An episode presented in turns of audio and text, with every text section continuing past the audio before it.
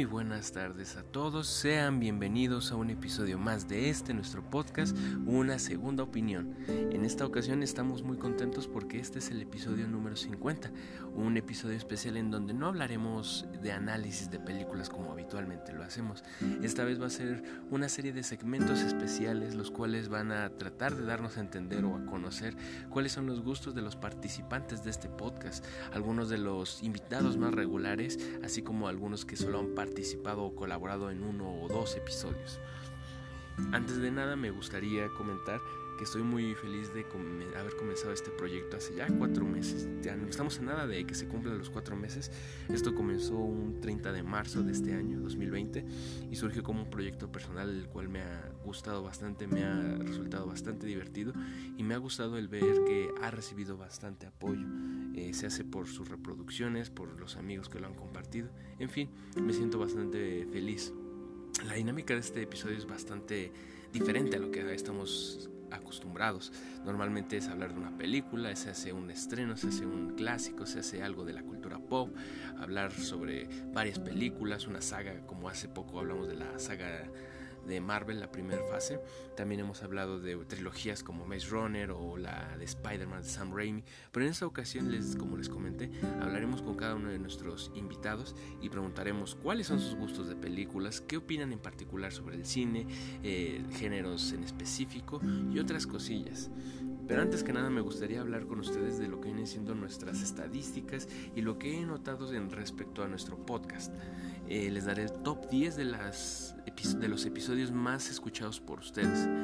En primer lugar está la cinta Nadie sabe que estoy aquí, un estreno de Netflix de hace aproximadamente un mes. Tuvo bastante recibimiento y es el análisis que ha tenido mayor repercusión en varios países latinoamericanos, Perú, Chile, Argentina, El Salvador, México mismo, entre otros. Y fue bastante fuerte eh, el recibimiento de este episodio.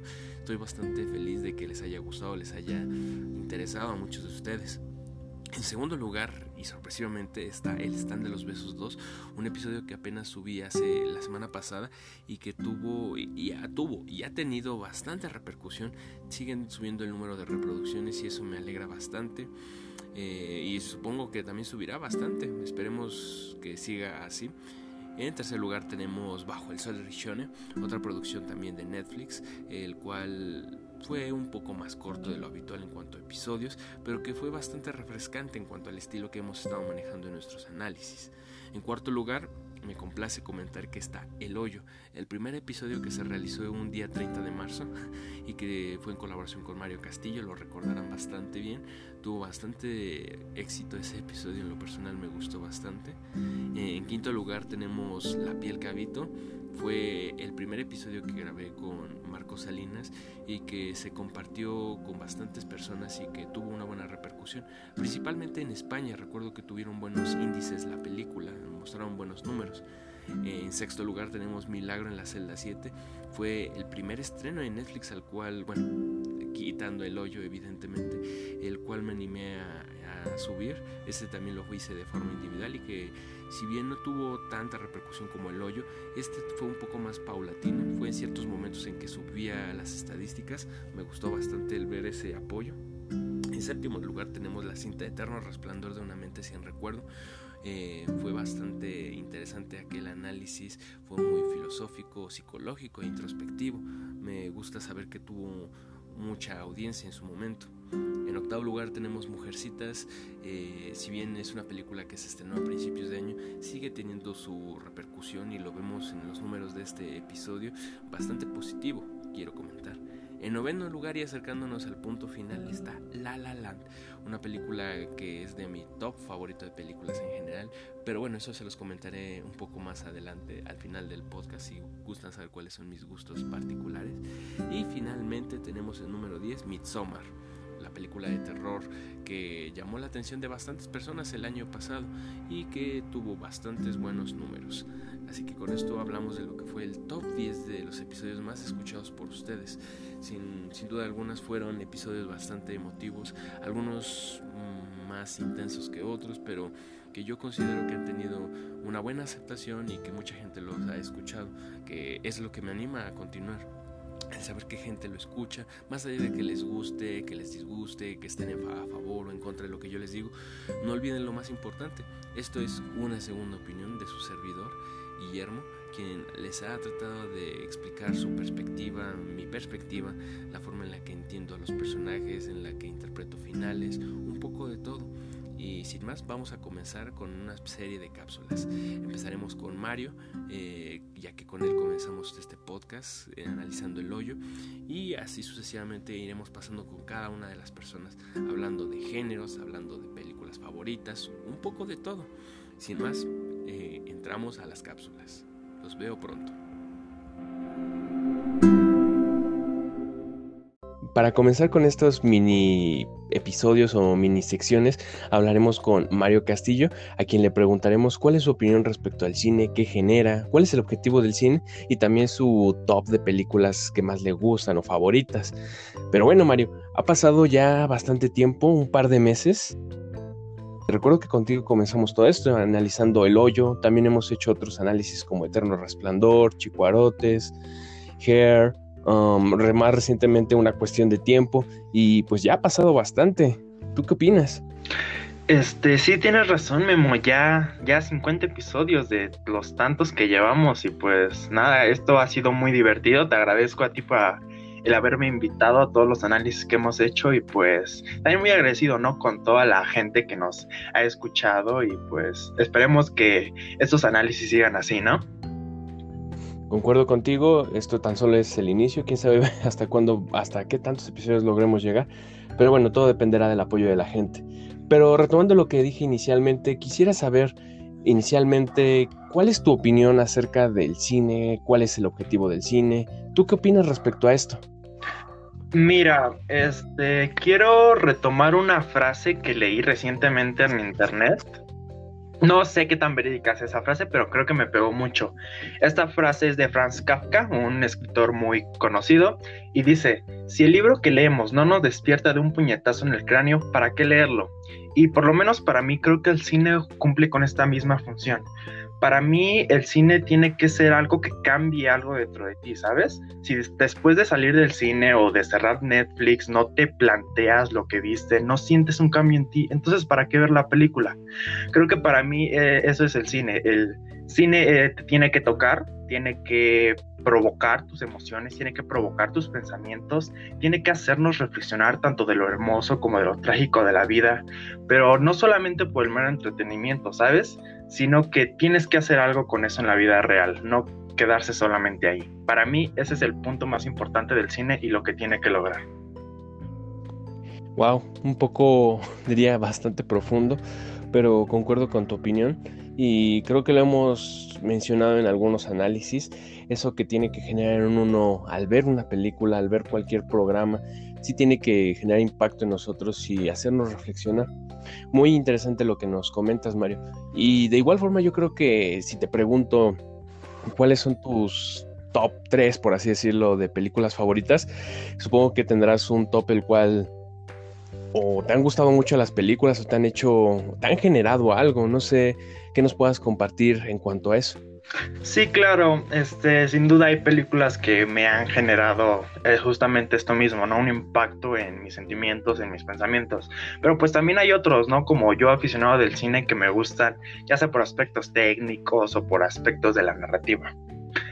Este, mm, creo que mi película favorita de todos los tiempos, la mi película que más me gusta es la película de Las vidas posibles de Mr. Nobody, o Mr. Nobody solamente se llama así, del director Jacob Andormael, que también es el director de otra película que me gusta mucho, que es el Nuevo Nuevo Testamento. Este, esta película me gusta mucho en especial por todo el tema del efecto mariposa que utiliza. La película parece ser una especie de rompecabezas entre las vidas alternas de, nuestro protagonista, en este caso Nimo. Y pues al fin de cuentas sí te deja una reflexión respecto a las decisiones que tomamos, respecto a qué es lo que hacemos con ellas y a los caminos que nos van a llevar. Es sin duda mi película favorita. Este, otra película que me gusta, podría decir tal vez mi top 2 es la película de La Bruja, es una película de terror del director Robert Eggers, no estoy seguro si se pronuncia bien el apellido, es el mismo director que la película del Faro, una película ya conocida últimamente.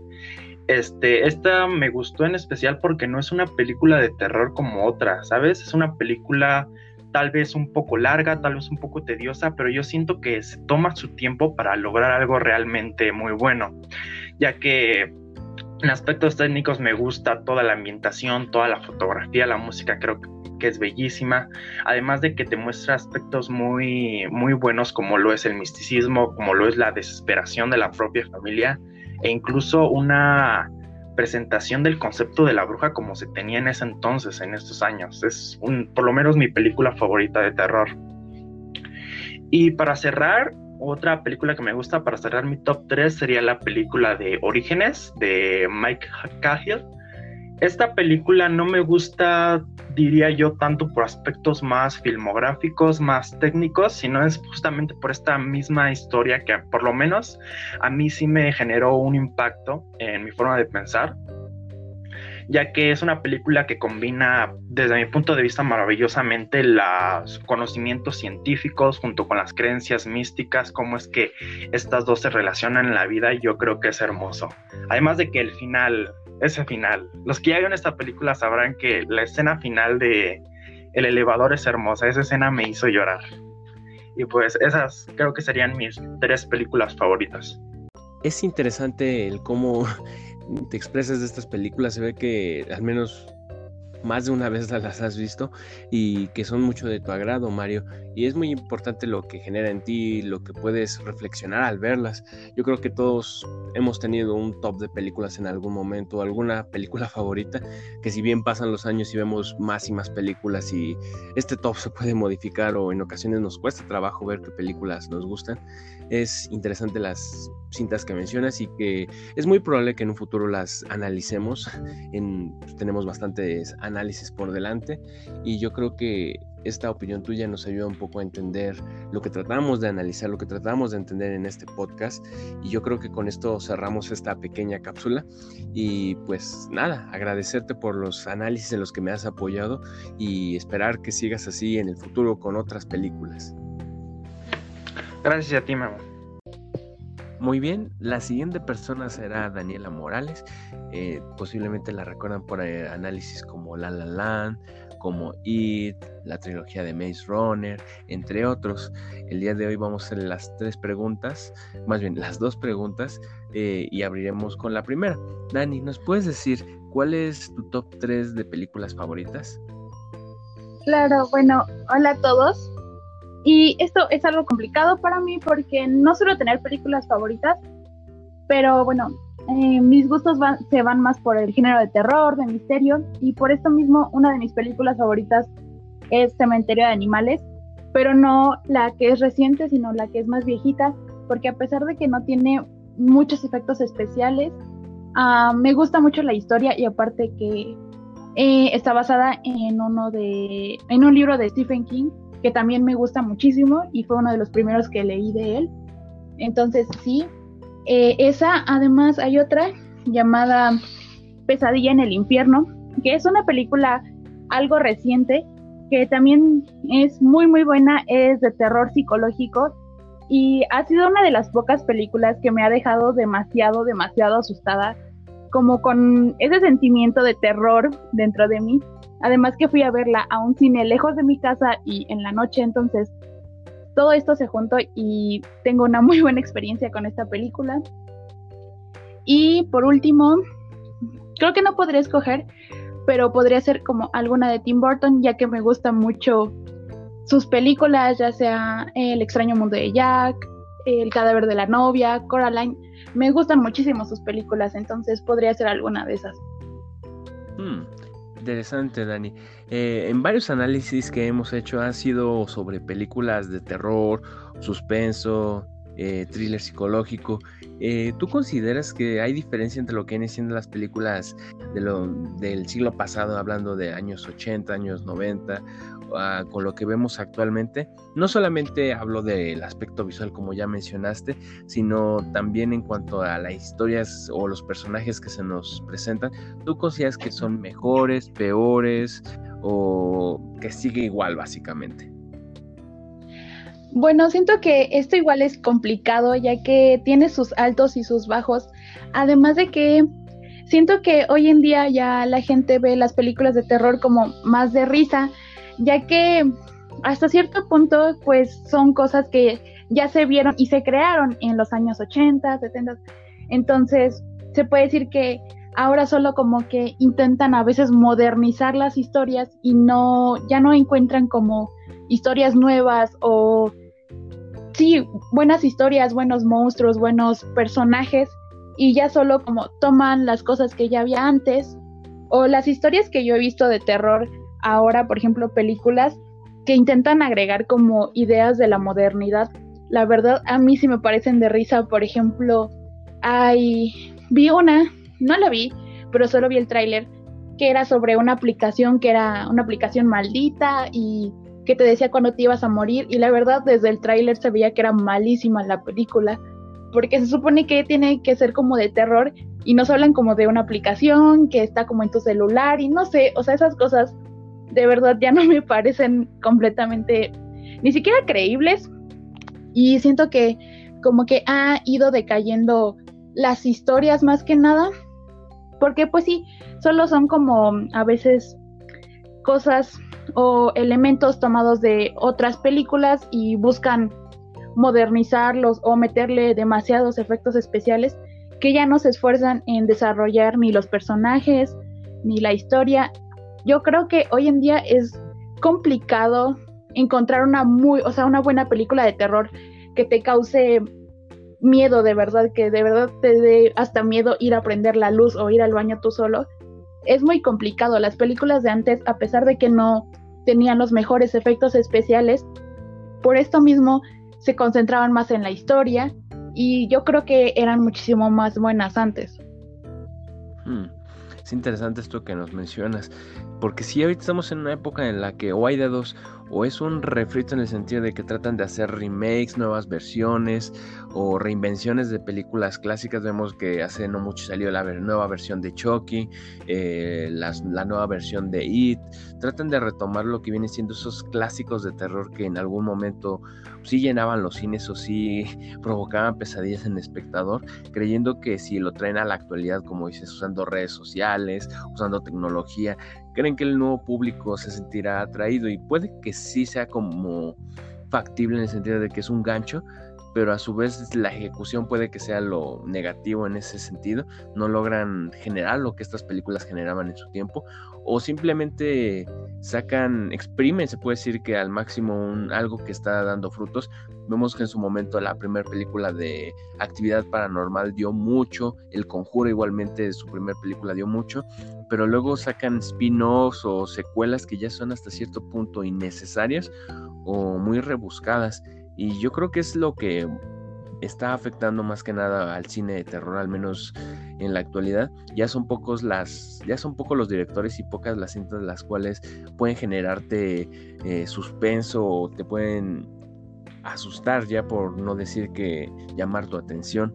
Eh, ¿Tú consideras que aún existen buenas películas de hoy en día? ¿Puedes mencionar alguna que digas moderna, que sea moderna o que se haya adaptado bien en comparación a otras películas como esta que dices de que todo sucede por una aplicación y este tipo de cosas. ¿Tú qué propones o, menciona alguna película que pienses que sea llamativa o buena?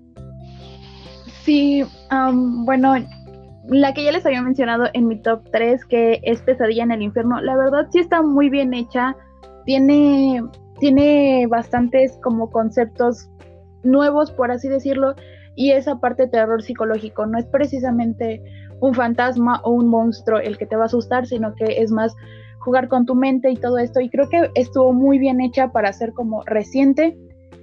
Em, igual como mencionas, por ejemplo, las primeras películas de la saga del conjuro, yo siento, a mi parecer, que eran bastante buenas, a pesar de que a veces sí abusaban bastante como de uh, los screamers, pero pues eran buenas, tenían como una buena historia, ya que también está basada pues en cierto tipo de hechos reales. Creo que igual es muy muy buena, pero no lo sé, hoy en día es complicado, como ya lo mencioné, porque eh, ahora ya solo buscan como unir esas cosas con la modernidad y aparte uh, siento que es difícil encontrar como un punto medio, ya que como que se juntan dos generaciones, como la generación que creció con todas esas películas como muy muy buenas de psicosis, mm, pesadilla en la calle Elm, em, todo esto, y la generación nueva que ya no se va a asustar con esas cosas, que ve esas películas y a veces como que no, no entiende el por qué el terror de la gente o todo esto. Entonces, sí, es algo complicado. Hmm. Pues sí, es mucho lo que se puede ver en el cine hoy en día, pero es poco lo que es en verdad películas de calidad o historias bastante buenas y es que hay que ser selectivos en lo que vemos, sea cualquier género, en este caso el terror puede que haya perdido su fuerza, pero aún existen propuestas interesantes como lo menciona Dan y que bueno, tal vez en algún futuro se le haga un análisis. Sin más, creo que concluimos esta pequeña sección y continuamos con la siguiente. Muy bien, ahora pasaremos con Marcos Salinas. Tal vez lo recuerden de algunos análisis como Midsommar, La piel cabito o más reciente. Eh, Marco, ¿nos puedes decir cuál es tu top 3 de películas favoritas? Híjole, top 3. Películas que. Ahora sí que. O sea, sí podría decirte 3. ¿Te puedo decir 5 mejor? ¿Hay algún problema? claro, no hay problema. Bueno, mi top 5 de películas es Spider-Man 2. En el quinto puesto, en el cuarto puesto Trainspotting. En el tercer puesto El color del paraíso. En el segundo puesto es este, ay, esa sí está está difícil porque estoy entre unas dos. Bueno, será en el segundo puesto es la de Old Boy, Old Boy, la coreana. Y en primer puesto está la de. Ay. ahora sí que. Ahora sí que déjame pensar.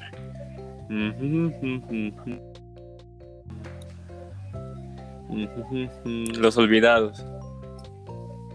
Eh, hmm. Sí, así es. Y bueno, este, ¿quieres comentar algo en particular o de alguna película de estas que mencionas, por qué te gustan o algo que las caracteriza o por la cual podrías decir, no, pues es por esto que es mi película favorita, es de mis favoritas? Por supuesto, en el quinto puesto puse Spider-Man porque fue la primera película que vi en el cine, en el 2004, cuando tenía cuatro años justamente, en mayo de ese año. Y pues simplemente el encanto que tiene el personaje en mí y también ya al ver la película a mis 20 años, pues ya puedo apreciarla de una manera mejor en cuanto al desarrollo de personajes, en cuanto al conflicto que tiene Peter y en cuanto a lo que conlleva ser un superhéroe de, de universidad en Nueva York y aparte de trabajar y tener un departamento, pues es muy difícil que tengas que llevar una doble vida y aparte de que siempre te esté magullando que te pasen tantas cosas, pues es también muy difícil. En el cuarto puesto, pues a Trainspotting, porque la vi cuando tenía. Cuando estaba en prepa, cuando tenía 16. Apenas entrando.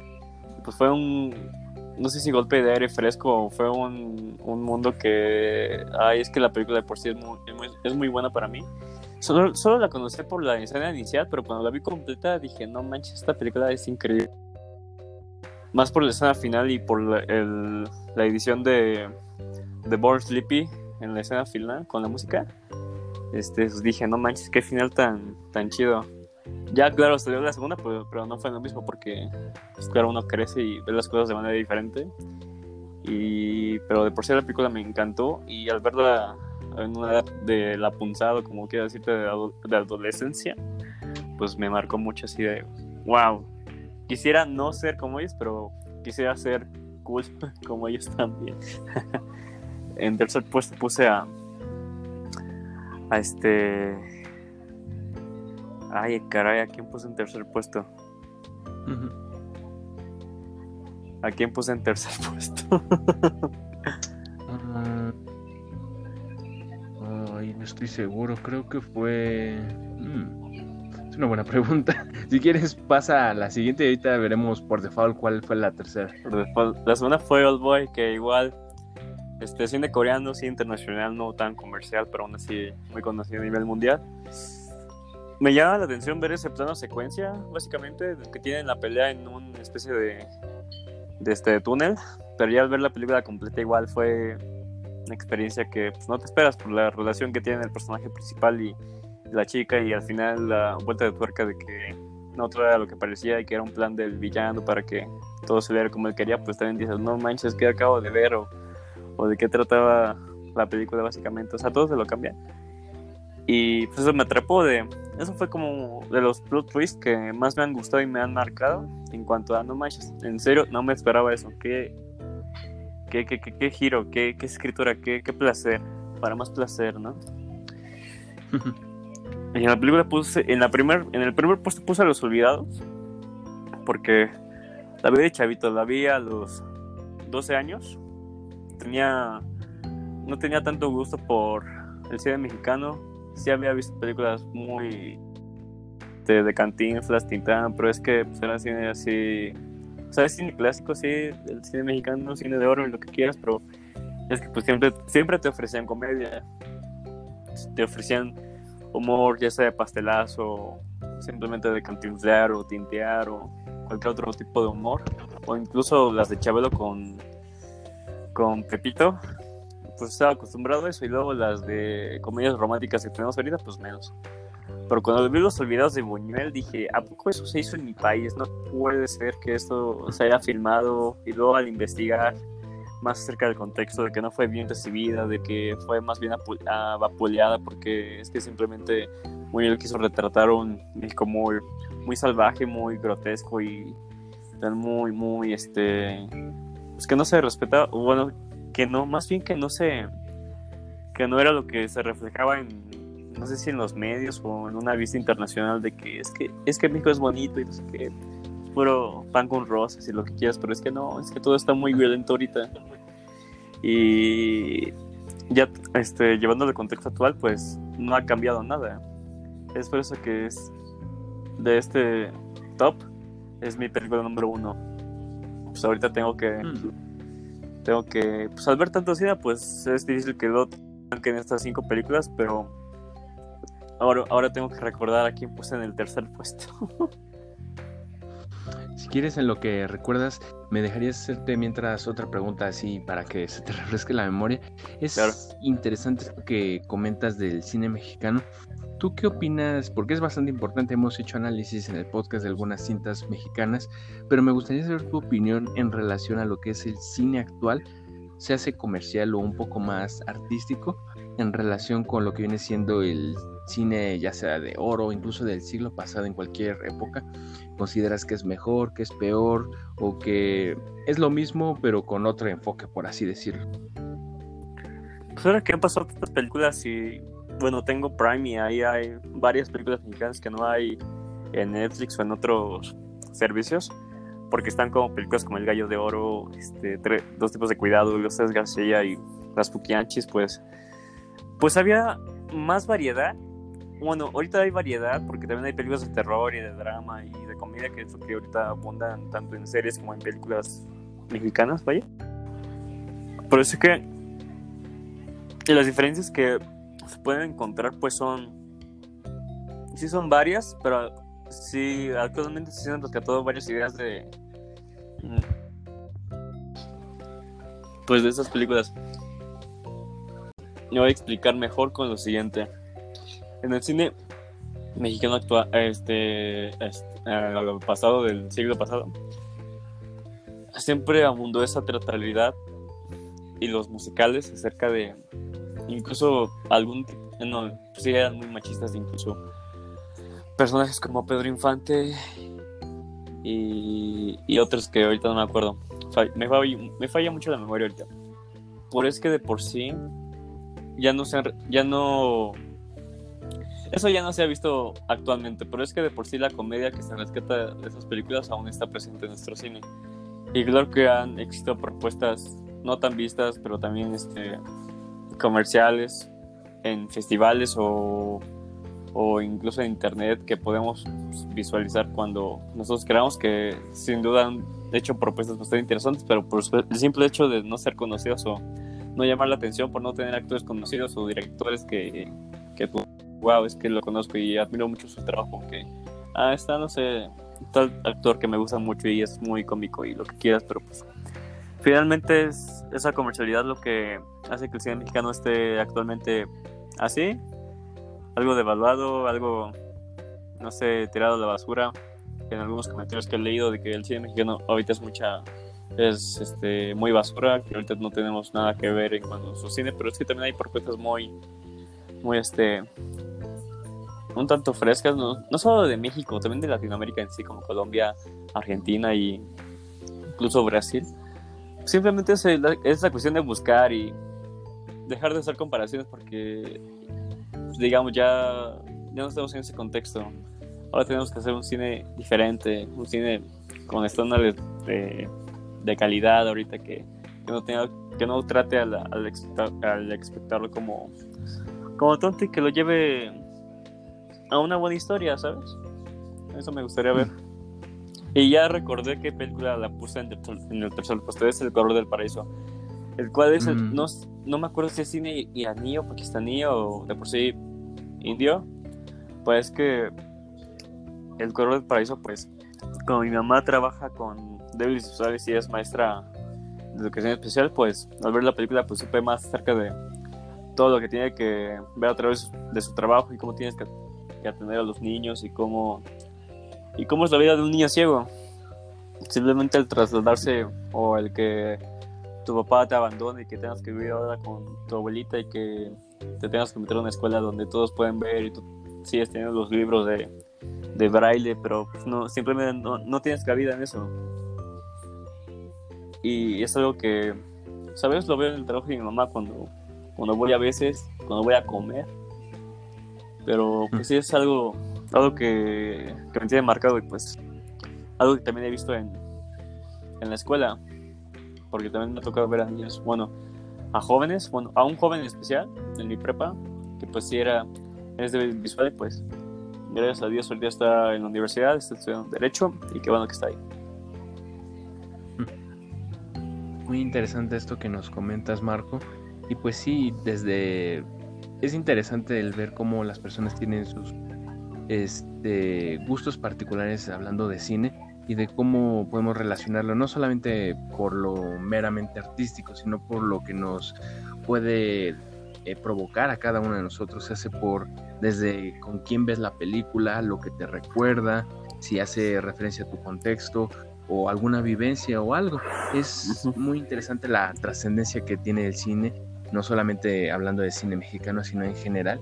Yo creo que es interesante y es lo que tratamos de hacer aquí en este análisis, en estos podcasts, hablar no solamente del aspecto artístico, que también es importante, sino también de sensaciones, todo lo que nos puede provocar, eh, sea personal o en general hablando como individuos en una, sociedad o algo más. Pero bueno, eh, ya estaremos escuchando en algún otro podcast con esto cerramos esta pequeña cápsula y continuamos con la siguiente persona. Gracias. Bien, bien, ahora estamos aquí con Andy Gómez y vamos a hablar un poco de los temas que hemos abordado con otras personas. a preguntarle su top de películas favoritas y también su opinión sobre el cine actual de ciencia ficción, de cómo ha cambiado a lo largo del tiempo y en dónde nos encontramos. Andy, ¿nos puedes decir cuál es tu top 3 de películas favoritas y más o menos por qué te gustan o algo que les encuentres? Hola Memo. Ah, sí, yo creo que mi top 3 de película favorita, mm, sin orden, es Across the Universe, que es más o menos un musical que está ambientalizado con películas de The Beatles. Y también Las posibles vidas de Mr. Nobody, que cuenta como justo las posibles vías que un hombre, que el, último hombre eh, que puede, que va a morir en el mundo tuvo, porque no recuerda bien cuáles fueron. Y por último creo que sería Pequeña Señorita Sunshine, que es como de una niña que está en los concursos de belleza y cuentan un poco como de su dinámica familiar y los conflictos que tiene la niña y su familia recorriendo todo el país de Estados Unidos para poder llegar a, al concurso de belleza que, al que ella va a asistir. Creo que ese sería mi top 3 de películas Y, ya. Es curioso, por ejemplo, en otro segmento anterior vemos que Mario también, Mario Castillo opinó lo mismo de que está en su top de películas la de las vidas posibles de Mr. Y pues, quién sabe, igual en un futuro la analizamos juntos y vemos qué tal. Eh, en cuanto a otra pregunta que te tengo, ¿qué opinas en cuanto a lo que el cine de ciencia ficción? Que estuvo muy de moda en los años 80, 90, pero que ha ido evolucionando a lo largo del Vemos que hoy en día ya cualquier temática funcionar o unir a lo que es la ciencia ficción. Eh, vemos que antes se enfocaban mucho en lo que son los viajes en el tiempo, este, o aparatos tecnológicos innovadores, pero hoy en día ya lo mezclan con cualquier otro género, incluso vemos películas de terror como, como lo que viene siendo, por ejemplo, Fragmentado, que ya también le hicimos su análisis, eh, ¿Tú opinas que esto es positivo para el género en sí, el que se trate de explorar nuevas vías o qué opinas? Sí, yo creo que definitivamente abre como muchísimo el campo a las nuevas historias que se pueden contar, sobre todo porque creo que dentro de este tema de la ciencia ficción y así, en lo que más ha ido creciendo ha sido como los efectos especiales que obviamente son como un gran soporte para contar bien una película y para atrapar al público. Entonces, creo que teniendo ya esa herramienta tan desarrollada, ayuda muchísimo más a volar la imaginación de las personas que buscan contar distintas historias, porque ya, ya no es tan volado pensar como, eh, no sé, quiero un unicornio o no sé, como cosas así como, o viajes en el tiempo o máquinas, como que el tener ya este avance eh, definitivamente ha ayudado muchísimo, aunque creo que también es un arma de doble filo porque a veces em, se descuida un poco la historia enfocándose mucho en los efectos especiales, pero yo quisiera pensar que es más un apoyo para crear nuevas historias y nuevas películas buenas. Hmm. Me gusta mucho esto que comentas porque existe aún, hoy más que nunca existe la polémica de que lo que es el CGI, estas pantallas verdes, la producción directamente, postproducción de efectos visuales, hace que las películas pierdan cierta esencia o que ya no sea lo mismo que antes era el cine en sí. ¿Tú crees que entonces esto es un complemento más que algo negativo para el cine, no? Sí, yo creo que es que depende. Em, las historias yo creo que una buena historia no necesariamente tiene que tener tanta producción, pero se agradece mucho cuando se invierte en una buena producción y la historia es buena, la película se eleva a niveles inimaginables, ¿no? Entonces yo creo que eh, en vez de verlo como un ya no es lo mismo, creo que podríamos tomarlo como una herramienta a que si le empiezas a meter a tus historias y también a, a, a lo de los efectos, creo que da para mucho más. Pero es que justo eso, el problema es que a veces a la gente se le olvida y creemos que con presentarlo, bueno, se cree, pienso, que con presentarlo bonito ya no le meten tanto interés a la historia, pero yo creo que juntos es un buen bonus. Hmm, perfecto, es bastante interesante tener esta perspectiva. En fin, continuaremos con nuestra siguiente cápsula. Ahora nuestra siguiente invitada es Jimena Padrón, a quien le haremos la pregunta de cuál es su top 3 de películas favoritas y además de qué opina acerca del cine mexicano actual. ¿Es una propuesta negativa? ¿Es algo innovador? ¿O solo se queda como algo mediocre? Entre otras cosas, pero bueno, ahorita lo hablaremos. Jime, dime, ¿cuáles son tus tres películas favoritas? Ah, hola Memo, pues yo creo que mis tres películas favoritas eh, por el momento eh, serían Cómprame un revólver, eh, Entre la razón y la locura y Falsa identidad. Hmm. Y bueno, a grandes rasgos, ¿tienes alguna razón en particular de por qué te gustan los personajes, la historia o algo en particular? Ah, creo que de la primera y la última que mencioné, lo que más me agrada es el discurso. Eh, pues aborda cuestiones eh, sociales y psicológicas que vemos día con día. Y entre la razón y la locura, creo que también tiene cierto eh, pues discurso que podría resultar bastante importante y necesario de hacer un análisis, eh, pero también me parece muy, muy buena la historia y pues la actuación de los personajes principales. Hmm, interesante. Esto me lleva a la segunda pregunta que es para ti qué es el cine mexicano actual en referencia desde lo comercial o lo un poco más independiente. Contigo hice el análisis de aquí y fue una propuesta bastante interesante. Sin embargo, no es lo más comercial lo que hoy en día se ve más en los cines al hablar de cine mexicano. ¿Tú qué opinas de todo esto? Pues para hacerte franca, eh, cine mexicano sí he visto algunas películas. Eh, sin embargo, no he visto como las más comerciales o muchas que causan polémica. Eh, creo que ni siquiera tengo como a la mano algún título bueno, a lo mejor sí, pero pues no las he visto. Eh, quizá he visto una que otra que han sido muy comerciales, pero pues no me acuerdo. creo que hay una que se llama Todas las pecas del mundo. Y vi otra que...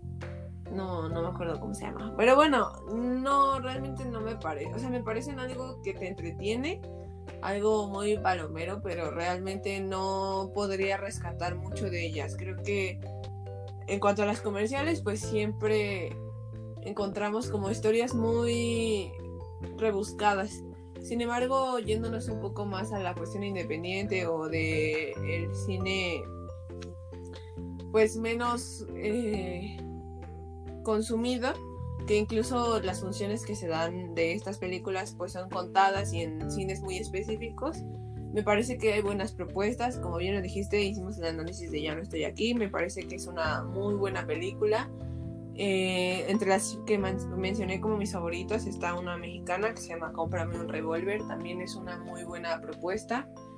Mm, pues más encaminado como al cine de arte, también está Chico Arotes, que no sé a ti qué te parezca, pero a mí me parece que también es una muy buena pues está muy bien realizada la historia, ¿no? Quizás sí está, sí tiene una tendencia a lo, a lo comercial, pero creo que tiene mucho que rescatar en la cuestión del discurso y hay una más que se llama Las hijas de Abril, que también es muy buena la película y es de un director mexicano. Entonces, creo que es algo muy polémico, está un 50-50. Si me dices el cine mexicano comercial, realmente podría decirte que no me agrada, pero el cine de arte o cine independiente que se hace en México me parece muy interesante las propuestas que se hacen y creo que deberíamos de interesarnos un poco más en ello para, pues, para fomentarlo. Hmm parece muy acertado tu comentario.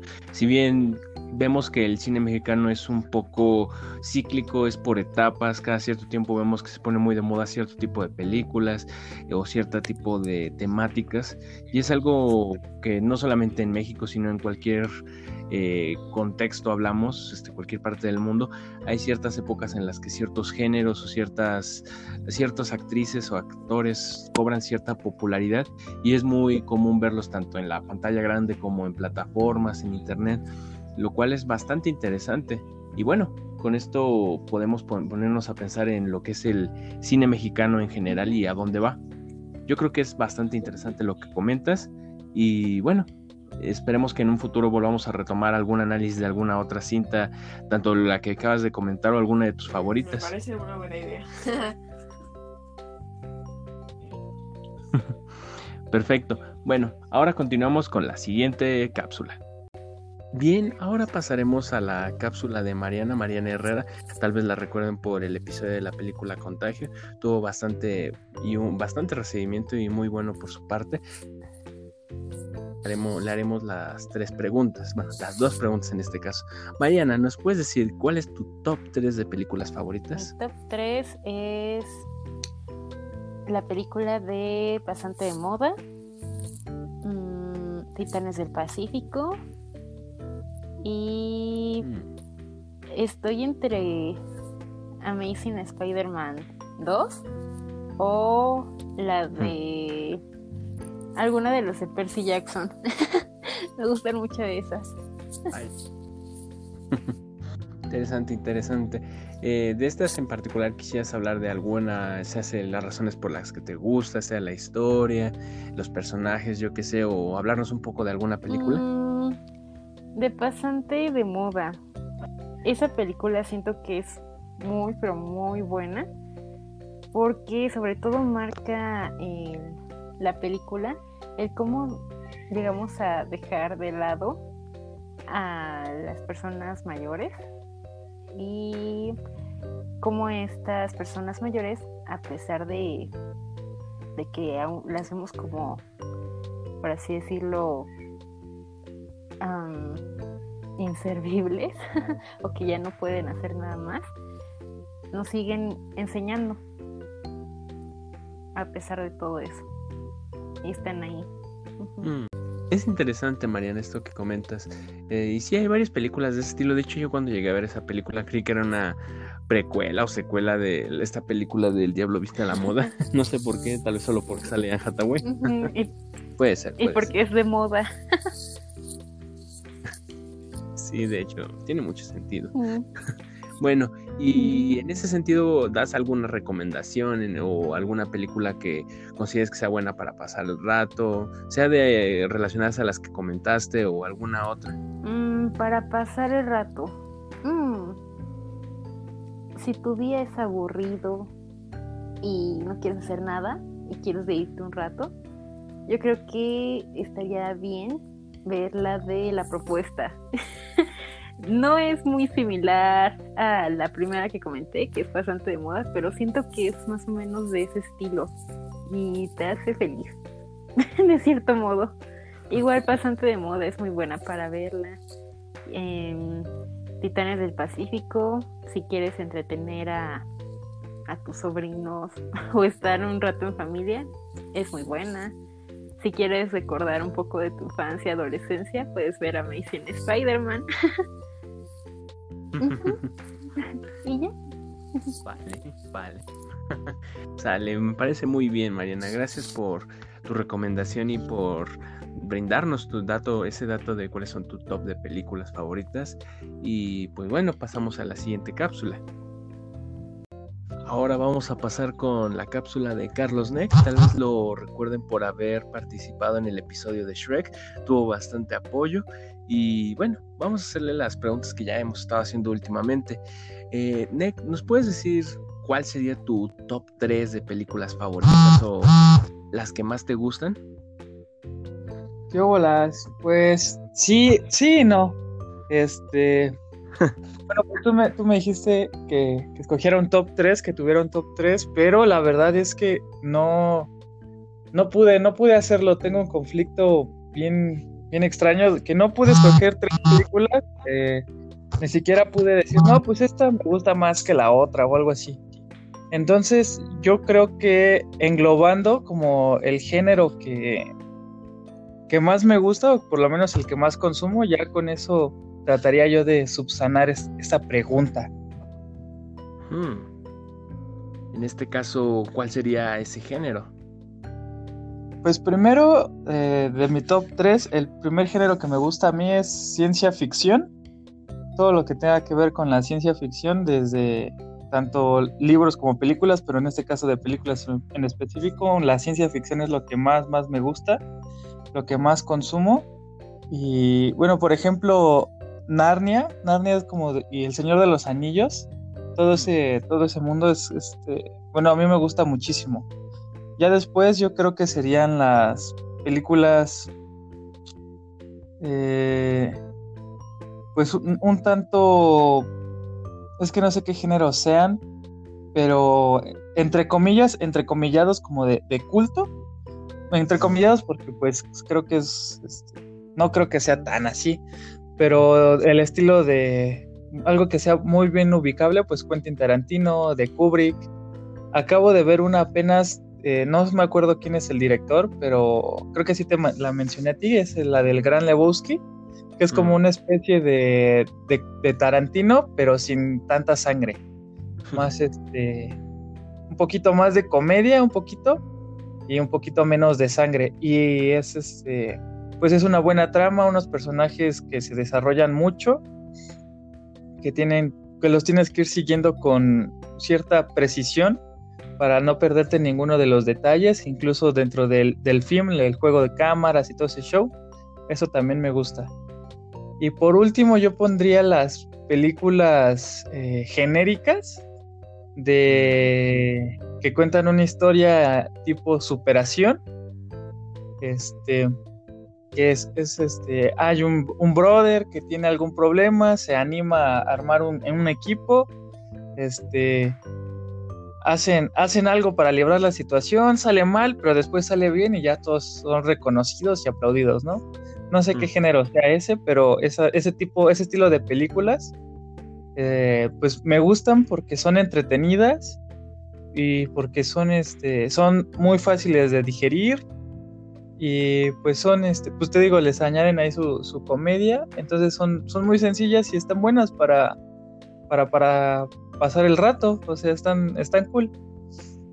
Hmm. Bastante todo esto que nos comentas, nos mencionas tres estilos diferentes, por así decirlo, en cuanto a los géneros o al mismo estilo de las películas, y es bastante variado lo que es bueno en, cierto sentido, pero también tiene sus aspectos negativos y esto me refiero más que nada en cuestión de lo que hoy en día vemos. Por ejemplo, ese cine más de culto o más de autor, por así decirlo, eh, hoy en día es más complicado verlo. Sí, aún vemos películas de ciertos autores que son consagrados, por así decirlo, pero cada vez es más complicado de verlo. Existen más producciones eh, que tratan de aventarse a lo comercial sin arriesgarse tanto en el aspecto artístico. ¿Tú consideras que en los últimos años sí se ha perdido esta cultura, por así decirlo, en el cine, en donde ya la gente, los directores, le apuestan a lo que es seguro y son menos las propuestas innovadoras. Ya no tenemos a esos Stanley Kubrick, ya no tenemos a directores que puedan darnos algo nuevo o algo llamativo. Pues sí, yo creo que sí se perdió un poco porque una vez encontrada la fórmula que gusta, eh, la exprimes hasta más no poder. Y pues tenemos las películas de Disney que es prácticamente la misma trama con diferentes giros entre cada una de ellas por la ambientación, por el contexto y demás, pero es la misma fórmula. Tenemos las películas de superhéroes que a mí me encantan, son las que disfruto muchísimo, eh, son a, las que voy a cada premier, pero es prácticamente la misma fórmula, añadiéndole ahora sí ahí toda la parte del CGI, de toda la animación, de todo este juego de cámaras, de juego ya de software, eso se aplaude mucho, pero te digo, es la misma fórmula. Eh, y no se diga ya del cine mexicano contemporáneo, que es la misma fórmula, es una comedia romántica y ponle tú, tiene algún otro girito ahí bonito, pero nada más.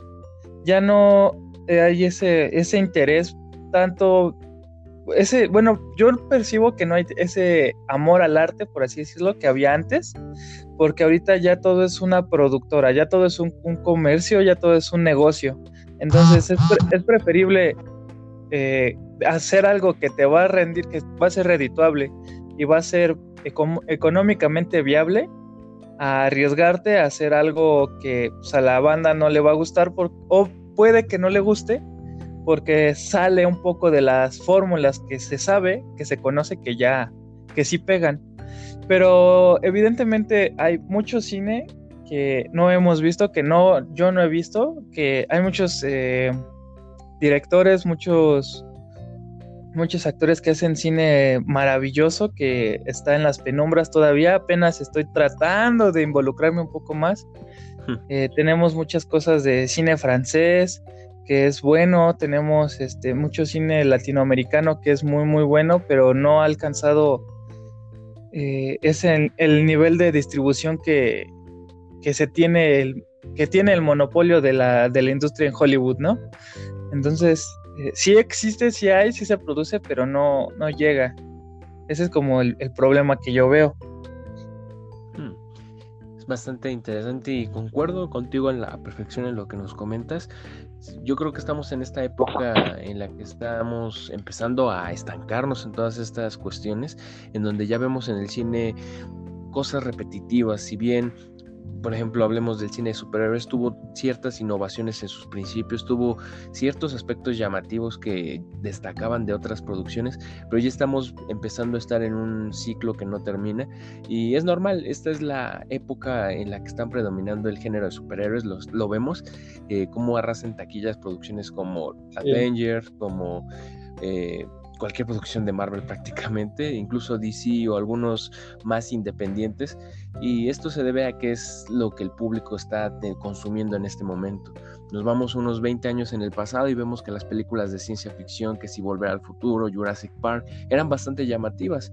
Nos vamos mucho más atrás, películas de western, era bastante eh, común y yo creo que estamos en ese punto en donde ya dejó de ser algo innovador y se está volviendo un poco monótono. Y pues, quién sabe, igual estamos a nada de ver el próximo género que va a empezar a dominar en los cines. O igual y aún faltan un par de años y seguimos recibiendo películas de superhéroes, de Disney. Todo depende del mercado, obviamente. Si la gente lo pide, lo va a seguir teniendo. Pero es bastante interesante el ver cómo aún existen propuestas arriesgadas, como lo mencionaste, el cine francés sigue existiendo, siguen existiendo estos autores nuevos que se dan a conocer, que tratan de experimentar con otros con otros campos, otras visiones para que se complemente esta y pues bueno, nos queda mucho por ver, como dices, películas que aún no hemos visto y que nos deparan por ver aún en el futuro. Y yo creo que eso es lo interesante. Pero bueno, eh, con esto concluiríamos esta pequeña sección y pasamos con el siguiente. Bien, ahora pasaremos con Daniela Cruz. Eh, no sé si la recuerden, este, hace un par de semanas hicimos un análisis sobre la película Una cuestión de tiempo. Eh, ahí le haremos las preguntas debidas. Dani, ¿nos puedes decir cuál es tu top favoritas? Hola. Eh, bueno, me la pusiste un poquito difícil con un top 3, pero yo creo que en mi top 3 entrarían precisamente la película que grabamos, Cuestión de Tiempo. Dumbo eh, es de mis películas favoritas también, me gusta muchísimo. Y yo creo que la, última eh, sería eh, Hércules, probablemente. Ese sería mi, mm mi top 3. Interesante. ¿Y por qué consideras que son de tus películas favoritas? ¿Hay algo con la historia, los personajes o algo en particular que te llame la atención? Sí, bueno, eh, Dumbo a mí me parece una de las películas más tiernas que tiene Disney. Me gusta muchísimo, muchísimo la historia, eh, los personajes y siento que tiene escenas precisas que son muy, muy emotivas o muy bonitas. Por ejemplo, en Dumbo, cuando lo arrolla su mamá o, cuando se pone esta borrachera y, tiene las alucinaciones de los elefantes, son escenas que a mí me gustan mucho. Eh, es una película que, no sé, como que me hace tener muchos sentimientos cuando la veo. Em, cuestión de tiempo, pues creo que ya lo mencioné un poco en, el podcast que grabamos. Eh, siento que es una tiene muy buen argumento la película, muy buena construcción y pues me encanta que le den ese valor al tiempo. Y Hércules, este, um, para empezar me encanta toda la historia que trae, eh, las canciones me gustan muchísimo. Y una de las cosas que más me gusta de Hércules es el villano. O sea, eh, creo que todos sabemos como el tipo de villano que nos presenta siempre Disney, pero a mí Hades me encanta, o sea, de verdad no, no puedo tener como un odio al villano, porque de verdad yo creo que es de mis personajes favoritos de, esa película. Entonces, por eso, creo que por esas cuestiones me gustan mucho y, se, y entrarían en mi, en mi top 3 de películas. Hmm. Es curioso, este, de hecho no hemos realizado análisis de ninguna película de Disney, posiblemente en el futuro eh, las tocamos, ya hemos hablado de algunas películas animadas, pero también tengo algunas pendientes de Disney que quisiera abordar, posiblemente en el podcast en un futuro lo llegamos a hacer. Y también esto me lleva un poco de la mano con lo que viene siendo quisiera saber tu opinión acerca de las películas de amor de hoy en día. Y esto lo hago mención porque la mayoría de nuestros podcasts que hemos hecho aquí, se hace Mario, Daniela, eh, Marco, con cualquier persona, es muy recurrente el ver que hablamos de películas de amor o que de una u otra forma está muy inmiscuido como tema principal en cada una de esas cintas. ¿Tú qué opinas de las películas de amor en general y de las películas que hoy en día vemos de este género? ¿Crees que van, han ido mejorando con el paso del tiempo? ¿Consideras que eh, el amor de hoy en día es completamente diferente al del siglo pasado? ¿Qué opinas? Bueno, pues eh, el género romántico a mí me gusta muchísimo, pero te podría decir que al menos las últimas películas románticas que yo he, he visto no me han gustado tanto como algunas que son eh, pasadas, porque precisamente siento que, em, bueno, digo, cada quien tiene como su impresión del amor y todo esto, pero siento que se ha visto un poquito distorsionada la idea, no sé, eh, últimamente películas que he visto, sí tratan como, siento que tratan un poco más problemáticas reales actuales como por ejemplo esto esta parte de ciertas relaciones tóxicas o no sé, el, eh, toda esta parte de la disilusión y el desamor, pero siento que antes, si tú quieres, las películas eran un poco más positivas, justamente creo que lo comentábamos en el podcast de Cuestión de Tiempo, y actualmente no me ha gustado tanto que en muchas películas seguían más a, eh, ya sabes, el, el chico rudo que, que se enamora de esta chica invisible, por así decirlo. Y casi en todas las películas que he visto actualmente, la trama ha sido esa. O sea, no ha cambiado realmente mucho. Y no sé si es porque justo actualmente vemos mucho este tipo de relaciones, pero a mí quizá no me encantan tanto. O sea, no digo que sean malas, de hecho algunas creo que son bastante entretenidas, pero eh, no me gusta tanto la concepción del amor que manejan en ese tipo de películas, porque creo que es una concepción un poco distorsionada más que más que real. Entonces, es como un dilema interno para mí un poco porque sí se me hacen este entretenidas, algunas interesantes, pero no no me encantan tanto como las películas pasadas que tenían otra como otra construcción del amor. Hmm.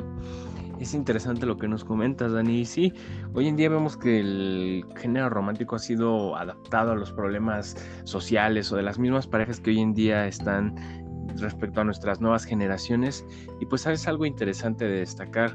Mm, es posible que en algún punto hagamos tal vez una comparativa de alguna película que esté muy de moda del género romántico con alguna más clásica y notar esas diferencias. Sí. Eso ya será en un futuro. De hecho, o sea, yo creo que quizá también las películas pasadas en algunas ocasiones son muy cliché, pero bueno, al menos a mí me, me gustaban más que este tipo de películas que van un poco más guiadas a, pues a veces a la toxicidad o cosas por el estilo. Perfecto. Pues con esto concluimos esta pequeña cápsula y pasaremos con alguien más. Bueno, ya hemos pasado con algunas personas y estamos a nada de terminar con este especial. Para ello ahora vamos a pasar con Sammy Orozco. Tal vez la recuerden de haber participado en el episodio de Call Me By Your Name. A ella les vamos a hacer las mismas preguntas y analizaremos también eh, lo que nos ha comentado o lo que nos comente. Sammy, ¿nos puedes decir cuál es tu top 3 de películas favoritas? Hola Memo y hola a todos. Claro que sí, ahí te van, ¿eh? Pues la primera, no sé si ya la viste, es Madre de Darren Aronofsky. Mm. No, no la había. He oído de ella y me la han recomendado, pero no, no la he visto. ¿Qué nos puedes decir de la película? Ay, te juro que es buenísima, buenísima. Yo la fui a ver cuando tenía 16 años. Y es clasificación C, entonces yo pensaba que iba a ser solamente de miedo. Pero todo, todo es una referencia. Bueno, yo lo tomé como a la religión católica. Hay una parte en la que sale Caín y Abel postmodernos. Bueno, yo así lo entendí. Es muy, muy buena. Mm, interesante. Posiblemente si te animas en un futuro le hacemos análisis. Suena bastante llamativo y digo, ya me la habían recomendado. Sí, haz de cuenta que igual el final, ay, el final me rompió. Eh, bueno, no, prefiero no hacerte spoilers.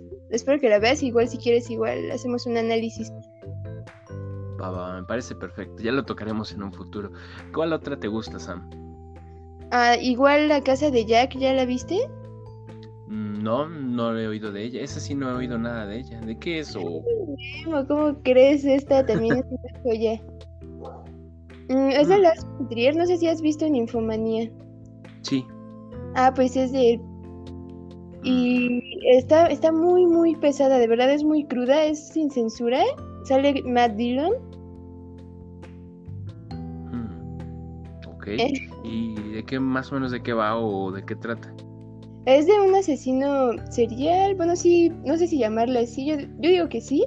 Y al inicio tiene TOC, pero conforme va asesinando se va curando. E igual es una referencia, bueno, yo lo entendí como una referencia a la Divina Comedia, porque sale en los círculos del infierno. Ay, es muy, muy, muy buena. Se oye bastante llamativa. Eh, soy interesante, de hecho. No, no, pero no, nunca, nunca había oído de ella, ¿eh? Es interesante. No, sí, te voy a pasar el link para que la veas. Igual para, si la pueden ver los demás, es una cosa muy, muy buena. Perfecto, perfecto.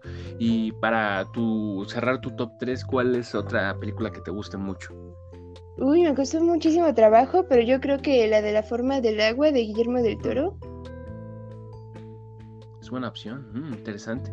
¿Y por qué te gusta la película? Ay, perdón, te interrumpí. Si quieres, corta esa parte. No te preocupes. Mm, pues la fui a ver, creo que no tiene mucho, ¿no? Salió hace dos, tres años. Mm, más o menos. Sí, sí, sí. Y, ay, no, lloré un montón. Se me hizo muy bonita, como que no es el típico romance de dos personas bonitas. Igual, bueno, ninguno de los dos habla y eso es lo que me maravilló. No hay como cursilería. Y aunque al final no me gustó mucho, pero en general creo que es muy parte que está ambientada, creo que es en los años 60, 50, me, me gustó bastante. Sí, es bastante, la llegué a ver también en su momento y sí es buena. Eh, es muy romántica para mí, la verdad no me, no es como que mi género favorito, al menos yo considero que lo mezcló bas- bastante bien esa, ese aspecto del suspenso y el romance de Guillermo del Toro. Pero bueno, me gustó, pero no es de mis favoritas, yo creo. Por ejemplo, Ay, hablando no. de Guillermo del Toro, a mí me gusta mucho, me gusta más El laberinto del fauno, por dar un ejemplo. No sé, es extraño. Ay, Sí, a mí también me gusta más. Es que aquí, por ejemplo, cuando hacen los musicales, ahí me dio mucho asco. ¿eh? Y pues esas fueron. Ese es tu top 3 de películas favoritas entonces, Ami, ¿cierto? Sí, sí, muy buenas todas, ¿eh? O bueno, no sé, da el gusto de cada quien. Mm. Hmm, interesante. Bueno, otra pre- pregunta que te tengo es en relación a lo que vienen siendo estas plataformas que vemos. Está Netflix, Amazon Prime, este, próximamente Disney Plus. ¿Tú consideras que las películas que son de estas eh, productoras están al nivel de lo que viene siendo el cine presencial? Vemos productoras como Universal, la misma Disney, eh, Fox, bueno, ahora Disney. ¿Tú consideras que ese tipo de producciones es diferente o también consideras que podemos encontrar cine de calidad o películas bastante buenas en este tipo de plataformas?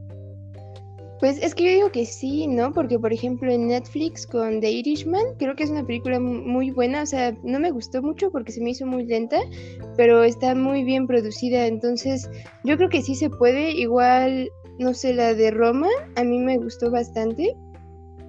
Y me gusta que está al alcance pues de todo el público que tenga Netflix o cualquiera de estas plataformas, porque igual ir al cine no siempre es, pues realmente sale bastante caro si es que vas con bastantes personas, sobre todo los que tienen familia, pero en general yo creo que sí. Y sí, pues más que nada por la situación que estamos viviendo hoy en día, es más fácil que cualquier persona ve, ponga Netflix y se aviente sea un maratón de una serie o ver varias películas.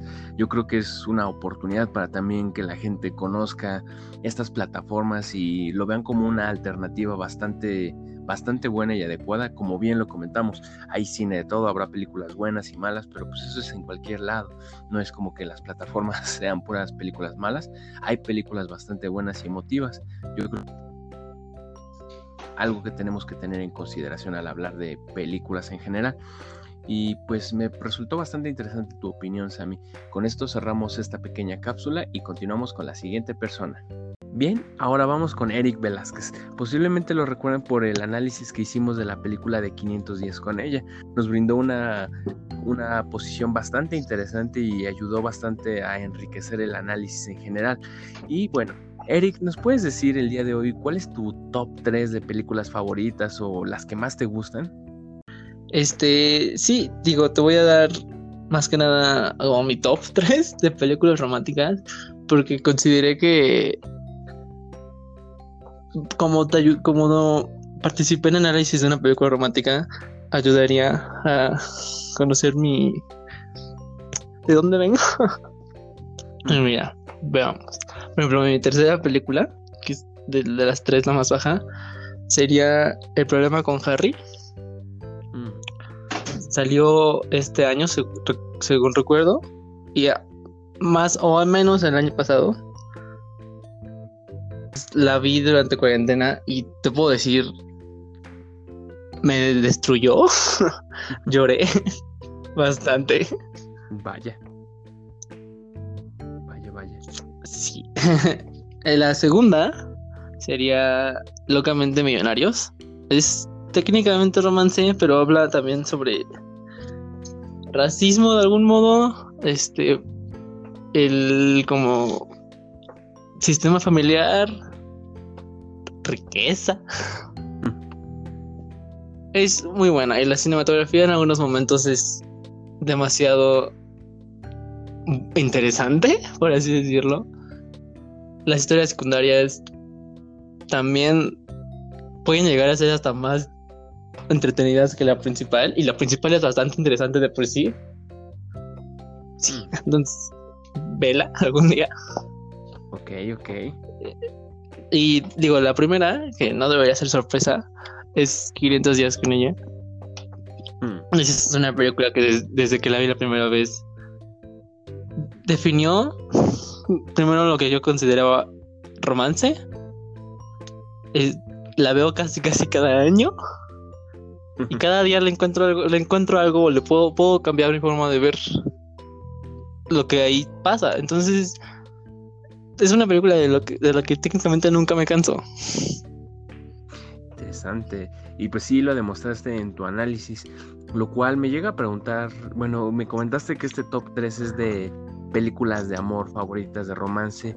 Mm, ¿Tú consideras que puede existir diferentes tipos de subgéneros al hablar del cine de amor.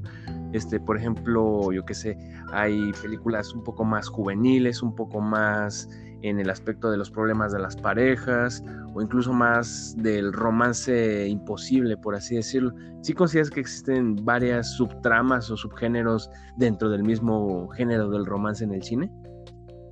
Sí, sí, sí, sí, claro. Por ejemplo, puedo decir varios. Uno que es bastante común y que de hecho tú ya hiciste un episodio sobre esta película es Las ventajas de ser invisible. Técnicamente se puede considerar un romance, pero es mucho más que eso. Técnicamente el romance es un subgénero. Es una película de crecimiento, de cómo este, de este chico se encuentra a sí mismo. Se puede ver de tipo romance con misterio. Puede haber romance y, no sé, acción el, es algo que, el romance es algo que veremos en la vida diaria y por lo tanto cualquier situación que puedas imaginar de alguna manera se puede integrar. Obviamente se puede integrar de diferentes maneras, hay veces en que no se integra bien, pero de que se puede hacer, se puede hacer. Hmm, interesante, es bastante curioso lo que mencionas y es que es un recurso muy normal eh, incluso desde películas de terror, de drama, es muy común el ver que el romance o el amor se utiliza como una herramienta, ya sea para que conectemos con los personajes o con ciertas circunstancias. Bien comentaste el caso de las ventajas de ser invisible. Si bien no es solo una película de amor, también es juvenil, también es de superación personal, como lo mencionaste. Es muy común ver que estas películas tratan de agarrarse a este elemento para darle mucha solidez a las, a las historias que nos están contando. ¿Tú consideras que estamos muy saturados en ese sentido, en donde el romance ya está siendo muy utilizado para contarnos historias, o consideras que aún hay bastante por explorar en ese sentido? Yo lo veo como que no está sobreexplotado. El es uno de los, digamos, mercados, si pues así lo quieres llamar, más, ¿cómo se llama? Accesibles para cualquiera. para citar un, un video que alguna vez vi, la gente no, no quiere, no, no ama a los enamorados, ama las historias de amor. Porque de alguna manera es algo que nosotros queremos.